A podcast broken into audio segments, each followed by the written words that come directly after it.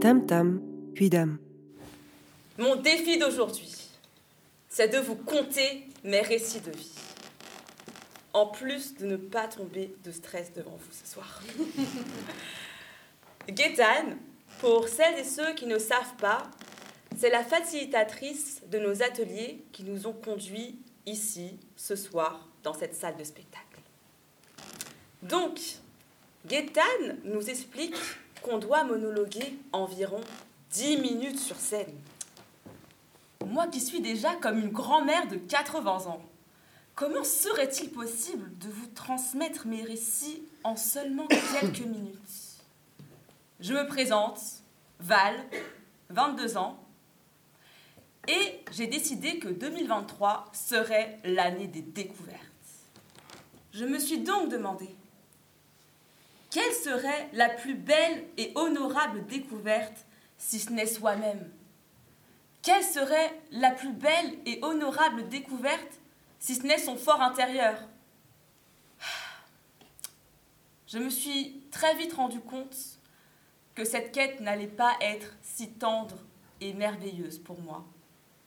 On ne peut pas toujours choisir la douceur, tout comme on ne fait pas le choix de la douleur. J'ai failli mourir d'une mort atroce à 10 ans, une mort dont je porte encore les marques, les cicatrices et les séquelles, sans omettre la lourde dépression qui s'en est suivie, sans même que je comprenne ce que ça signifie. En résumé, ma vie est une sorte de montagne russe à vous couper le souffle. La petite moi n'avait pas d'autre choix que de couper tout canot qui se reliait à elle-même. Je ne ressentais plus rien, à part du vide et du dégoût envers moi-même. Et cela durant des années. Mais je ne suis pas ici pour me plaindre, rassurez-vous. Je sais que je suis belle, rayonnante, atomisante même. En plus du prénom que je porte, Val, pour Valérie en latin, valeureux, traduit en français. Mais j'ai dû faire bien du chemin avant de pouvoir vous dire tout ça. Depuis quelque temps, je me suis enfin décidée à reconnecter à mon corps et à mon cœur. Je ne savais même plus ce qu'était de ressentir des émotions. Je m'étais éteinte. Et afin de toutes les ressentir, j'ai dû m'ouvrir. M'ouvrir à qui j'étais et qui je suis réellement. Ainsi, on peut dire que j'ai commencé à percevoir la lumière à travers cet immense et lourd brouillard, malgré qu'il soit encore encombrant à l'heure d'aujourd'hui. Je le pose maintenant. Je ne perçois pas mon handicap comme une ombre. Il a à la fois le centre de la lumière et du mal-être qui gravitent tout autour. Vous savez, ça ne fait pas si longtemps que j'assume et surtout que j'accepte d'être une personne handicapée. Handicapée et pas personne à mobilité réduite, puisqu'il n'y a pas que ma mobilité qui a été touchée. Les médecins m'avaient prévenu qu'à l'aube de ma vingtaine, les douleurs se manifesteraient de manière plus brutale. Comme si ce n'était pas déjà assez. Sans oublier mon statut social qui lui aussi en a pris un coup. À seulement dix ans. Comme si je n'étais pas déjà assez en souffrance.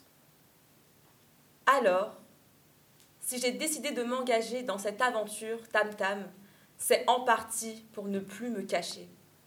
Pour ne plus cacher cette détresse qui me hante depuis des années. Mon plus grand rêve depuis enfant, c'était de redevenir la petite fille souple, valide et pleine d'énergie que j'avais toujours été. Comme si cela était possible. Je voyais très bien dans les yeux de mes parents que ce rêve leur appartenait aussi, tandis qu'ils m'ont vu grandir dans un fauteuil roulant.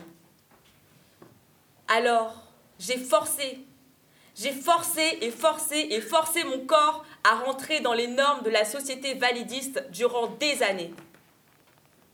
Et pas que, comme si j'allais seulement me contenter de courir, marcher, sauter comme tous ces autres gamins. J'ai fait du bénévolat à la Croix-Rouge et à différentes associations. J'ai fait à manger, distribué à manger, tenu compagnie aux réfugiés, aux sans-abri et à leurs enfants. Je me suis battue dur contre la précarité du monde, car je sais combien c'est destructeur. Combien ça a été destructeur de grandir dans une famille qui a perdu tous les moyens de se nourrir, puisqu'elle a pris en charge une enfant telle que moi, qui avait toujours et toujours et toujours besoin de soins, entre hospitalisation, opération, et tous les frais à côté, le kiné, l'ostéo, ou bien même le psy qu'on n'a jamais pu me payer. Entourée des copines de mon club de théâtre avec qui j'étais impatiente de débuter l'atelier, je m'étais dit que c'était le moment parfait pour se réaliser et se dévoiler.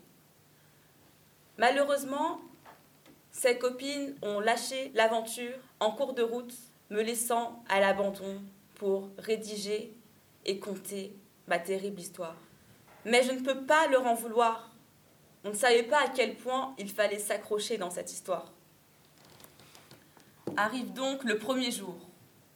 Je suis à la fois motivé, impatient, anxieux, dépassé.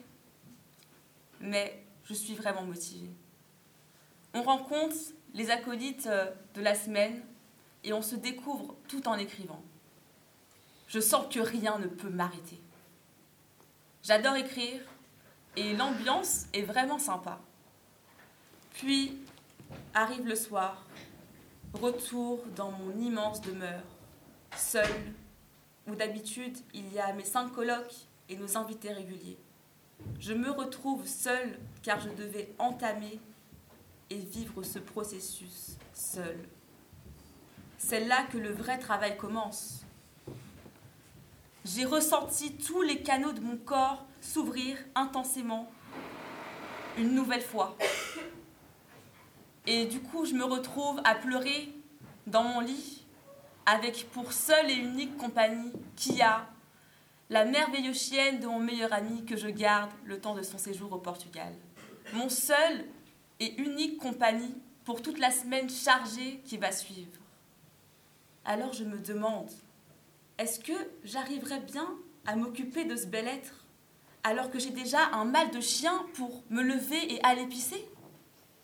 Ouch Je me rends compte d'à quel point je ne peux pas être une personne si fiable à quel point je ne peux pas m'occuper d'un foyer et d'un chien seul, et combien mon rêve d'être une personne lambda et valide comme la majorité d'entre vous est maintenant beaucoup, beaucoup trop loin. Me sachant dépendant d'autrui, avec qui est-ce que je pourrais partager toutes mes craintes, toutes mes questions? Est-ce que le fait d'être une personne handicapée dans ce monde rend mon existence invalide? Et surtout, est-ce que j'arriverai à bien m'en sortir après tout ça? J'ai donc traversé de nombreux traumatismes dus à cet atelier, notamment les derniers jours où on nous pose concrètement la question. Qu'est-ce que tu veux raconter sur scène?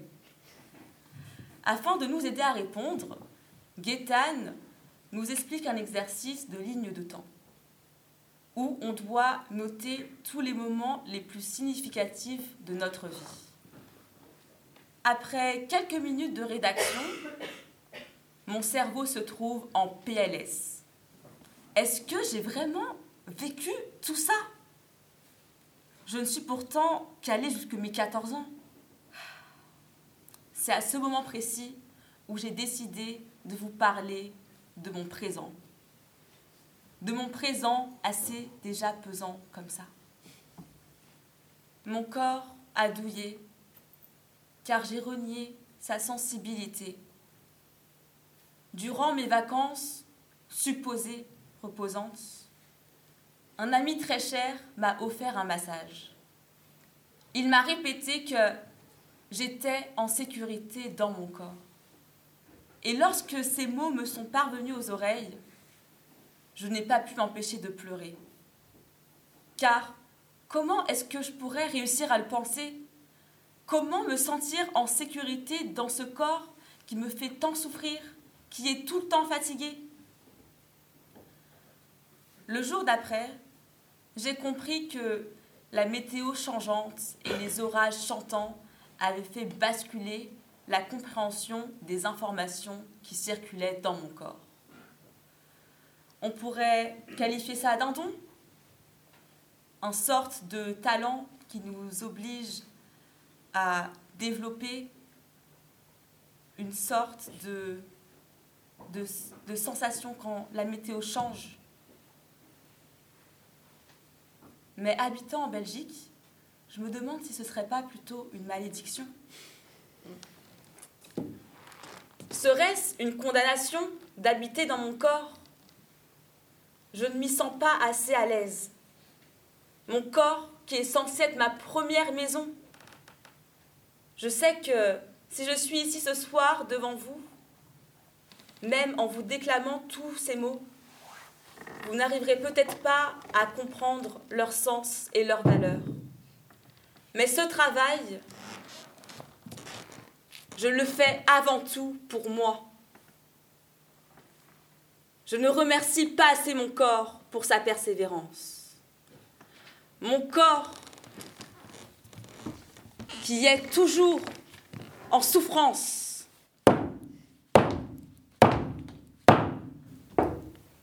À tel point que j'en oublie de m'offrir des louanges.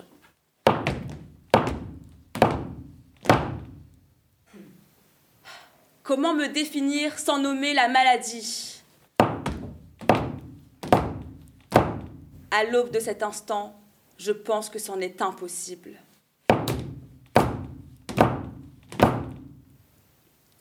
Désolée de casser l'ambiance,